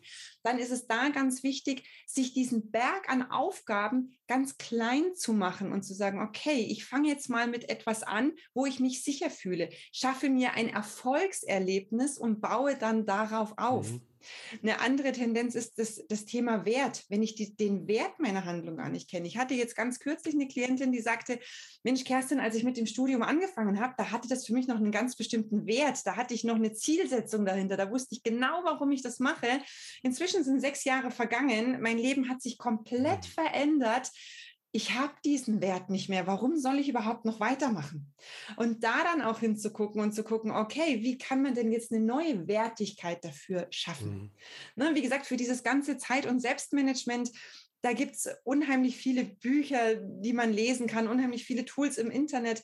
Das möchte ich hier gar nicht alles nochmal aufrollen, weil das kann jeder selber sich erarbeiten. Aber wenn ich meinen tatsächlichen Hintergrund dahinter nicht kenne, nützt mir das alles nichts. Ich habe mal einen, einen, Spruch so in den Raum gestellt, ob der Spruch Wissen ist Macht, kennst du mhm. vielleicht, mhm. ob der richtig ist. Mhm. Und ich widerspreche dieser These. Also ich sage, nein, Wissen ist nicht Macht, denn angewendetes Wissen mhm. ist Macht. Ich kann Wissen haben, so viel ich will. Wenn ich es nicht anwenden kann, nützt mir das alles ja. nichts. Und deswegen ist das für mich immer ganz wichtig, dass meine Klientinnen und Klienten ganz genau hinschauen, warum prokrastiniere ich denn? Was ist denn wirklich so für mich der Hintergrund? Und dann kann man da zielgerichtet wirklich ansetzen, dass ich eben den Wert des Warums wieder erhöhe, dass ich mir eben wirklich zielgerichtet Zeit- und Selbst Selbstmanagementmethoden anschaue, dass ich mir, du hast vorhin das Wort auch schon mal benutzt, Ziele setze. Mhm. Ziele ist etwas ganz, ganz Wichtiges. Ne? Wenn ich sage, okay, ich habe jetzt ein Jahr lang Zeit, dann ist das Ziel einfach in sehr weiter Ferne. Nee, komm, mhm. ich stecke mir mein Ziel anders. Ne? Aber dazu muss man erstmal lernen, ja, wie setzt man überhaupt ein Ziel? Ne? Was braucht es dafür, dass man ein Ziel setzt, den man selbst dann gegenüber auch wieder committed ist? Mhm. Ne? Was ich vorhin schon mal erwähnt habe, dieses Commitment ist ganz, ganz wichtig. Und ähm, ja, dann, was auch ein ganz, ganz, ganz wichtiger Punkt ist, auf den bin ich noch gar nicht eingegangen, ist die soziale Unterstützung ah, ja. Mhm. tatsächlich. Mhm. Das ist ein Punkt, der wirklich ähm, essentiell ist. Das merke ich immer wieder. Ich hatte zum Beispiel in meinem Studium gerade im Master das ganz große Glück, dass ich ähm, mit einer ganz lieben Freundin einen Study Buddy hatte, so nenne ich sie ja. immer. Wir haben äh, unterschiedliche ähm, Masterstudiengänge belegt, aber haben uns trotzdem immer gegenseitig motiviert. Und wenn die eine mal einen Hänger hatte, dann war die andere gut drauf und umgekehrt. Mhm. Und dadurch waren wir immer in so einem positiven Wettstreit, möchte ich jetzt mal sagen. Oh, ich habe wieder ein Modul abgegeben, wie sieht es bei dir aus? Ne? Und das hat mir zum Beispiel unheimlich viel gebracht. Also wenn man das den Rückhalt in der Familie nicht hat, und ich erlebe es leider wirklich oft, dass Partner, Partnerinnen nicht hinter dem Studium stehen, dann wird mhm. es unheimlich schwierig. Und dass man sich da wirklich jemanden sucht, gerne auch aus dem, aus dem Hochschulumfeld, ne? wo, wo man sagt, hey, da kann man gemeinsam, hat man ein gemeinsames Ziel und kann sich da gemeinsam motivieren und gemeinsam auch die nötige Energie dazu geben. Vielleicht kann es ja auch sein, äh, bei dem einen oder der anderen, dass man das Studium an sich auch als eine Art Prokrastination nutzt, ne? Weil man, ich hatte, ich hatte ja gesagt, ich hatte früher auch so einen Hang, äh, Workaholic zu sein. Ähm, und äh, da ging es dann auch nicht mehr in dem Sinne wirklich um die Arbeit an sich, sondern äh, darum, weiß ich nicht, sein Privatleben irgendwie aus dem Weg zu gehen, vielleicht Beziehungsstress mhm. und sowas, die man hatte, aus dem Weg äh, zu gehen. Und ähm, ja, das kann natürlich auch sein. Und da will man in dem Sinne dann ja auch gar nicht fertig werden mit dem, was man ja. da tut, ja, mit dem Studium. Ja. Also ja. Äh, sehr sinnvoll, da auch mal psychologisch ranzugehen und ein bisschen zu schauen, sozusagen, wo kommt das her. Aber auch hier dann sicherlich wichtig, darauf aufzupassen, dass man auch das dann nicht als Prokrastination benutzt. Ne? Jetzt weiß ich nicht, 20 Zeitmanagement, Bücher und Ratgeber und Kurse und so weiter äh, durchzuarbeiten und zu lesen, anstatt die Arbeit einfach zu machen. Weil manchmal muss der Kram einfach gemacht werden. Da muss man sich halt einfach hinsetzen ne? und da hilft ja. dann nichts mehr weiter als äh, die Disziplin so und der Wille, das jetzt einfach ähm, durchzuziehen. Ja, also bei mir war es so, ähm, bei diesen Sachen, die ich vorhin erzählt hatte, ähm, was mir geholfen hat, waren natürlich auch diese Zeitmanagement-Methoden, mich damit ein bisschen auseinanderzusetzen. Mhm. Ähm, was mir aber also was für mich wichtig war, weil ich hatte ja gesagt, das Ganze ging bei mir eigentlich schon eine krankhafte Richtung, ähm, mich äh, sozusagen erstmal mit mir auseinanderzusetzen. Ne? Ähm, ich habe ähm, versucht, gesünder einfach zu werden, ja, leichten Sport zu machen, alles so Sachen, die mich gesünder machen. Ich habe dann, und das war mit der wichtigste Faktor dafür, dass ich dann da rausgekommen bin, meine Umgebung geändert, ähm, aus Berlin raus sozusagen, was eine absolut ungesunde Umgebung ist oder für mich damals war, also mitten in Friedrichshain da, so im Dreck lebt man da eigentlich. Ähm, also nichts gegen diejenigen jetzt, die hier zuhören, die da in Berlin irgendwo mitten in Friedrichshain oder sowas wohnen oder in Kreuzberg, aber ähm, da ist nichts grün, also nicht viel sozusagen. Und wenn da mal was Grünes ist, äh, weiß ich nicht, wie irgendwelche Parkanlagen, da ist halt alles niedergetrampelt ähm, und trocken mhm. und so weiter. Also das habe ich damals aber nicht so gesehen. Ne? Das war halt, als Jugendlicher mhm. ist das ja auch nochmal was anderes. Äh, dann bin ich älter geworden. Und äh, ja, ich bin dann eben aufs Land gezogen und habe dadurch einfach mhm. auch viel mehr Kraft sammeln können, ne, um die Dinge auch erstmal zu bewältigen, so die ich dann eben so zu ja. bewältigen hatte. Äh, was mir auch, und das ist vielleicht noch ein Tool, was ich hier auch noch nennen ähm, möchte, ähm, geholfen hat, war Meditation letztendlich. Und Meditation mhm. kann man ja auch auf ganz mhm. viele verschiedene Arten und Weisen nutzen, ja, weiß ich nicht, um einfach mal abzuschalten, sich zu entspannen. Und ähm, ich benutze Meditation eigentlich auch zum äh, Ziele visualisieren. Ja? Also mache ich momentan nicht ganz so viel, ja, aber habe ich in dieser Zeit sehr viel gemacht. Und eines dieser ja. Ziele, die ich da immer wieder visualisiert habe, war eben das, äh, wie ich das schaffe, das Ganze zu überwinden, ja, oder mhm. sozusagen man visualisiert sich dann eigentlich, oder ich habe das so gemacht, äh, einen Zeitpunkt, wo man das Ganze eben schon geschafft hat, ja, also das Ergebnis ja. in dem Sinne. Also wenn ich jetzt ja. äh, studiert hätte, dann hätte ich mir eben immer visualisiert, ja, wie ich jetzt mein Abschlusszeugnis in der Hand halte, wie da eine, weiß ich nicht, eine Eins vielleicht draufsteht oder irgend sowas. Ähm, und das wenn man das intensiv macht, ja, oder ich habe das sehr intensiv gemacht und ich hatte dann wirklich immer den Eindruck, ähm, alle meine Handlungen, die ich im Alltag so äh, begehe, die richten sich dann auch auf dieses Ziel drauf aus, dass ich das schaffe. Das ging jetzt nicht von heute auf morgen. Ne? Da hatte sich bei mir so viel angesammelt, ähm, äh, ganz konkret gesagt, einfach säckeweise Post, ja, aber da gab es dann wirklich irgendwann mal einen Punkt, da habe ich angefangen, die Säcke zu öffnen, die Briefe zu öffnen. Ich musste ja, als ich aus Berlin weggezogen bin, auch irgendwie äh, meine Wohnung kündigen zum Beispiel, ja, und mir dann irgendwo eine andere Wohnung suchen. Äh, schon allein das äh, hat es notwendig gemacht, dass ich da einfach mal anfange, die Säcke zu öffnen äh, mit Post, ja. Und dann habe ich gemerkt, ist doch gar nicht so schlimm. Ja, da waren halt hier ein ja. paar Mahnungen, der Rest war alles nur Werbung ähm, und ja. so schlimm war das dann alles im Endeffekt gar nicht. Man stellt sich das dann vielleicht ja, wovor man Angst hat, auch mal viel schlimmer vor, als es eigentlich ist. Ne? Ähm, Meditation hatte ich gesagt, ein Tool vielleicht noch, äh, wenn man mit Angst kämpft, ja, Angst vor Klausuren oder irgend sowas, sich da vielleicht auch immer mal zu überlegen, was ist denn eigentlich das Schlimmste, was da jetzt passieren kann? Ne? Zum Beispiel ja. in der mündlichen Prüfung äh, ein Blackout. Und was wäre denn, wenn ja. das passiert? So schlimm ist es doch eigentlich gar nicht. Dann habe ich halt einen Blackout. Dann versuche ich es halt nochmal. Und wenn ich dann halt durchgefallen bin, na gut, dann ist das Studium vielleicht auch einfach nichts für mich. Dann muss ich vielleicht auch wirklich mal die Entscheidung treffen, ich lasse das jetzt sein. Ich mache es vielleicht später nochmal. Ich, moment, ich habe momentan nicht das richtige Mindset dafür. Die Lebensumstände passen nicht. Also da vielleicht auch mal so ein bisschen überlegen und das Ganze auch mal anfangen vom Ende her sozusagen äh, zu denken. Für mich war es eben die Meditation, die da geholfen hat, also ein ganz entspannter ja. Zustand, in dem ich da auch wirklich mal in mich reingehen kann und in mich rein äh, horchen kann. Ja, da möchte ich noch ganz kurz ähm, zwei Sätze dazu sagen. Und zwar das Thema Akzeptanz ist auch ein ganz, ganz wichtiges Thema, was meine Coaches immer wieder lernen müssen, mhm. dass sie einfach auch mal akzeptieren, wie ihre Lebensumstände sind. Ne, weil jetzt gerade, wenn ich die eine Klientin da nochmal ranziehen darf, die hat inzwischen einfach eine Familie gegründet. Das heißt, die Lebensumstände mhm. sind inzwischen ganz anders, ganz wundervoll anders. Und das auch zu akzeptieren. Mhm. Hey, ich habe jetzt einen anderen Lebensmittelpunkt und das Studium steht jetzt nicht mehr auf Platz eins. Das ist völlig mhm. legitim. Mhm. Und je, je eher ich das für mich akzeptieren kann, umso eher näher ich mich dem Thema auch wieder an aber eben jetzt mit einem anderen Stellenwert. Und das ist, das geht so in die Richtung von dem, was du gesagt hast. Und auch das Thema Meditation.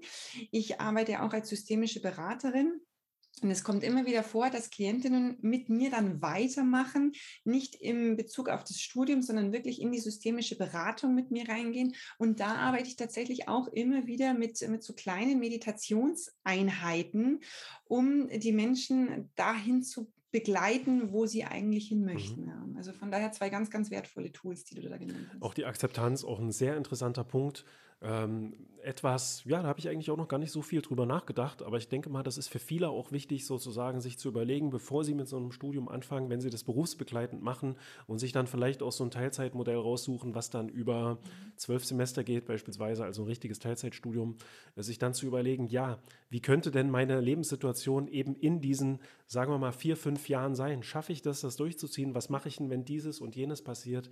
Ähm, ist es ja. nicht vielleicht besser, wenn ich doch äh, in ein kleineres Teilzeitmodell gehe oder vielleicht sogar ins Vollzeitstudium mit der Option, das ja ein Bachelor auf neun Semester zum Beispiel äh, zu studieren, ja. weil es eben sein kann, dass sich alles so sehr um mich herum ändert, dass ich das ja. dann vielleicht nicht mehr hinbekomme. Also super wichtig, sich da auch ein bisschen äh, Gedanken drüber zu machen.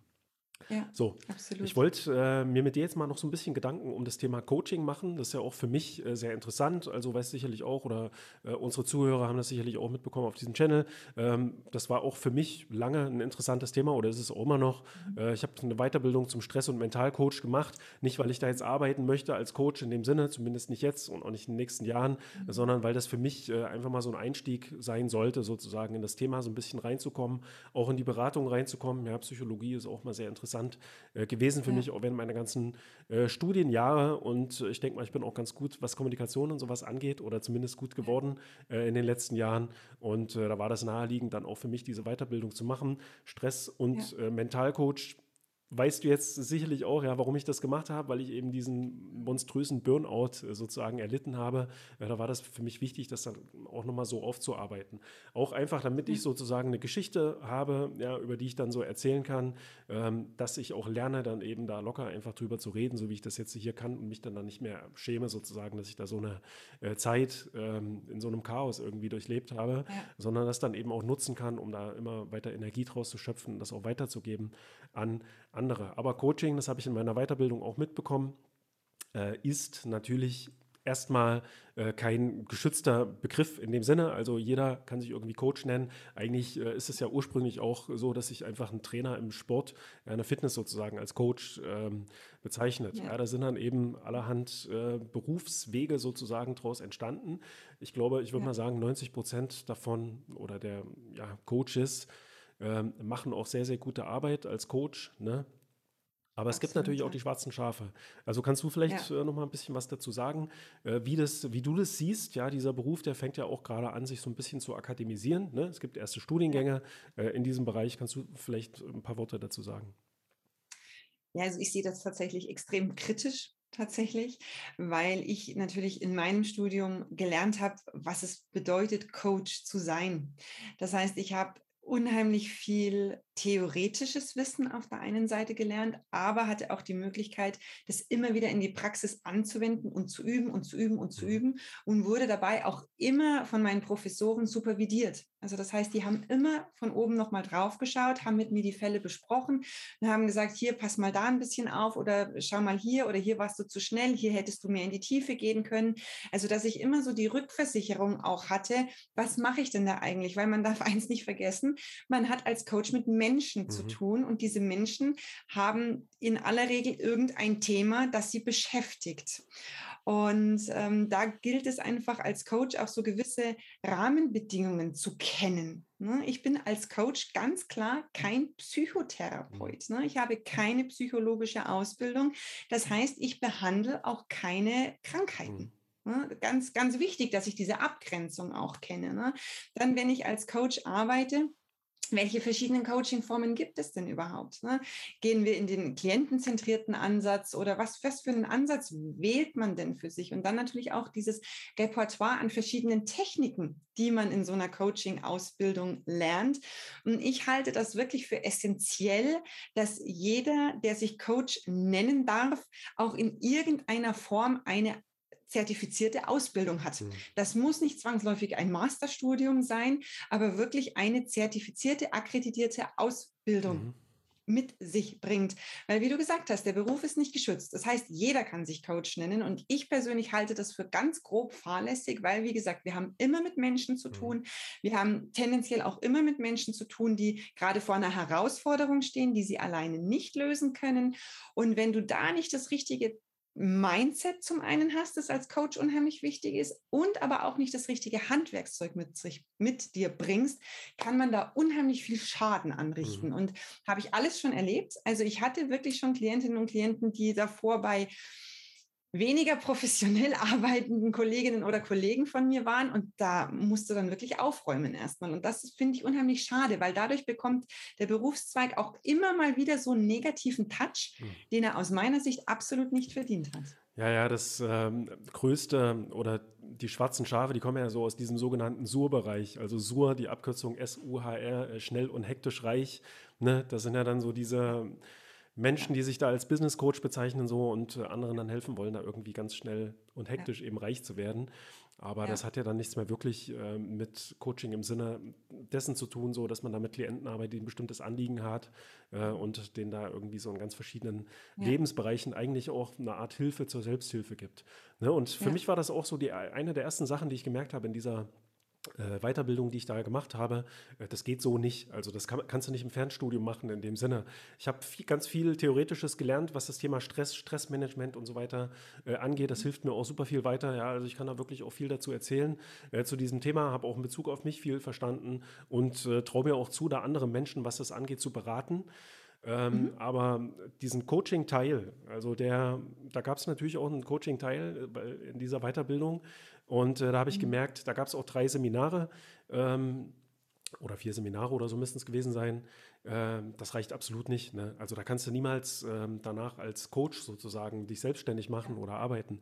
Das war, wussten natürlich aber auch die anderen Teilnehmer und äh, in dem Kurs, den ich gemacht habe, war es so, das waren halt häufig äh, Menschen, die aus so therapeutischen Berufen kamen, die da einfach noch so mhm. eine Zusatzqualifikation wollten, die sowieso sehr erfahren ja. waren in der Regel, was äh, das Thema Beratung und so weiter angeht ne? und die sich dann eben auch systematisch mit dem Thema Stress äh, auseinandersetzen wollten. Mal abgesehen davon, dass Teil dieser Weiterbildung, die ich gemacht habe, dann auch noch so Kursleiter, äh, Lizenzen für autogenes mhm. Training und so weiter waren. Ja, und das ist jetzt nun wirklich nicht mhm. ganz so schwer ähm, äh, zu erlernen. Ja, äh, also vielleicht noch als Tipp oder Rat für diejenigen, die auch nach einem Coach äh, suchen, äh, guckt euch natürlich an, was ist da für eine Ausbildung auch dahinter? Ne? Ist da jetzt einfach nur ein Fernstudium in dem Sinne dahinter oder gar nichts? Nennt sich der oder diejenige einfach nur Coach? Ist ja auch häufig so, ist auch nicht schlimm, finde ich. Ja, man muss es sozusagen einfach auch nur erkennen können als jemand, der ja. einen äh, Coach sucht. Ja, und wie tritt der Mensch auf? Ich glaube, es ist auch wichtig sozusagen, da einfach zu gucken, passt das Verhältnis, ja, wie auch bei einem Psychotherapeuten oder einer Therapeutin, ja. die man sich sucht, ne, da kann man da gibt es auch schwarze Schafe in dem Sinne oder Menschen, mit denen man einfach nicht so gut äh, zusammenarbeitet und äh, ja. ja. muss man da einfach die Augen offen halten. Ne? Absolut, absolut. Ja. So, also ähm, du arbeitest ja auch nun als Coach. Gibt es eigentlich auch eine weibliche Bezeichnung im Deutschen mittlerweile für Coach, Coachin? Habe ich öfter jetzt schon mal gelesen. Genau, Coachin, ich finde das ganz fürchterlich. Mhm. ich, es gibt tatsächlich keine und ähm, ich muss dann auch mal drüber so oft, ganz oft schmunzeln, weil ich auch ähm, da noch nicht das richtige Wording für mich selber mhm. tatsächlich gefunden habe. Ähm, nein, ich bin einfach Coach, okay. ja, weiblicher Coach. Also lassen wir es auch erstmal bei Coach, äh, bei Coachin ja. finde ich irgendwie wirklich äh, seltsam. Gibt's, aber eine deutsche Übersetzung in dem Sinne gibt es auch nicht. Ne? Äh, Beratung hätte man ja vielleicht so gedacht, ne? aber du hast halt richtigerweise auch schon gesagt, Coaching ist eigentlich keine Beratung, obwohl es natürlich Beratung ist vielleicht auch ein Tool, äh, was man auch im Coaching ein bisschen nutzen kann. Aber eigentlich schickt man dann sozusagen als Coach jemanden einfach dorthin sozusagen, wo er eine professionelle Beratung zu einem bestimmten Thema bekommt oder eben auch eine Therapie oder sowas. Also dein Coaching-Programm, das sieht man auch schon im Hintergrund jetzt. Äh, wer, wer, uns hier auf äh, YouTube zuschaut, heißt Rock Your Fernstudium. Und äh, erzähl ja. uns noch mal so ein ganz kleines bisschen, was sozusagen, erstmal vielleicht, wie kam es zu diesem Coaching-Programm? Hast du jetzt auch schon angeschnitten ja. äh, im, im, Gespräch. Und was machst du da ja. genau? Also an wen richtet sich das und ähm, wie läuft das äh, Ganze ab? Also ganz kurz, wie es dazu kam, wie ich es vorhin eingangs schon mal erwähnt habe, hat mich meine Professorin eben dazu ermutigt, mir meine Nische zu suchen und die Nische Prokrastination kam aber auf mich zu. Also ich habe über Facebook meine, meine freiwilligen Coaches damals gesucht und das war über eine Studierendengruppe tatsächlich. Das heißt, ich hatte natürlich einen Haufen Studierende dann auch als meine Coaches und da ist mir immer wieder aufgefallen, wie schwer die sich mit dem Studium tun. Und mhm. jetzt kannte ich das gar nicht. Ich hatte immer unheimlich viel Spaß an meinem Studium, dachte, Mensch, das ist so schade. Das sollte doch jeder so viel Freude haben am Studium, wie ich das erleben konnte. Und ja, dann habe ich mich eben intensiv mit dem Thema Prokrastination auseinandergesetzt und im Rahmen meiner Masterarbeit habe ich dann eben einen eigenen Coaching-Leitfaden für ein Erstgespräch entwickelt, das auf dieser Temporal Motivation Theory aufbaut und das dann eben auch an einer, einer Reihe von Coaches getestet. Mhm darüber dann meine Masterarbeit geschrieben und gedacht, gut, wunderbar, damit machst du dich jetzt einfach mal selbstständig. Und ja, da war ich dann plötzlich mit einem fertigen Studienabschluss und selbstständig, aber passiert ist erstmal nichts. Ne? Ich habe dann, hab dann verschiedene Möglichkeiten genutzt, an Hochschulen mich bekannt zu machen durch kostenlose Vorträge rund um das Thema Prokrastination und habe dann dadurch wieder immer wieder so einzelne Coaches generiert, die ich in einem 1 zu 1 Coaching so durch dieses Thema Prokrastination begleitet mhm. habe. Und habe dann aber irgendwann festgestellt, das funktioniert schon, aber nicht so gut, wie ich mir das wünsche. Und habe dann wirklich mich lang und intensiv damit beschäftigt und gedacht, okay, was braucht denn so ein Studierender wirklich so an Gesamtpaket, um dazu zu einem runden Ergebnis zu kommen? Oder wie es auch, ähm, wie es auch in meinem Slogan dann steht, mit Leichtigkeit zum Erfolg, mhm. weil das ist für mich ein ganz zentrales Thema, dass ich wirklich wieder Freude, Leichtigkeit, äh, wenn ich ans Studium denke, verspüre. Dann habe ich mir gedacht, das Thema soziale Unterstützung, das wir schon hatten, ist ein ganz, ganz wichtiges Thema. Das Thema Commitment, ne, dass wir wirklich auf ein Ziel hinarbeiten, ist ein ganz, ganz wichtiges Thema. Mhm. Also habe ich gesagt, okay, das, wenn wir nur im Eins zu eins sind, das ist ein bisschen zu schwach. Ich brauche eine Gruppe. Ich brauche wirklich eine Gruppe von Menschen, die die gleichen Herausforderungen haben oder von der gleichen ja, Symptomatik in dem Fall betroffen sind. Und aus dem Gedanken raus ist Rock Your Fernstudium dann tatsächlich entstanden.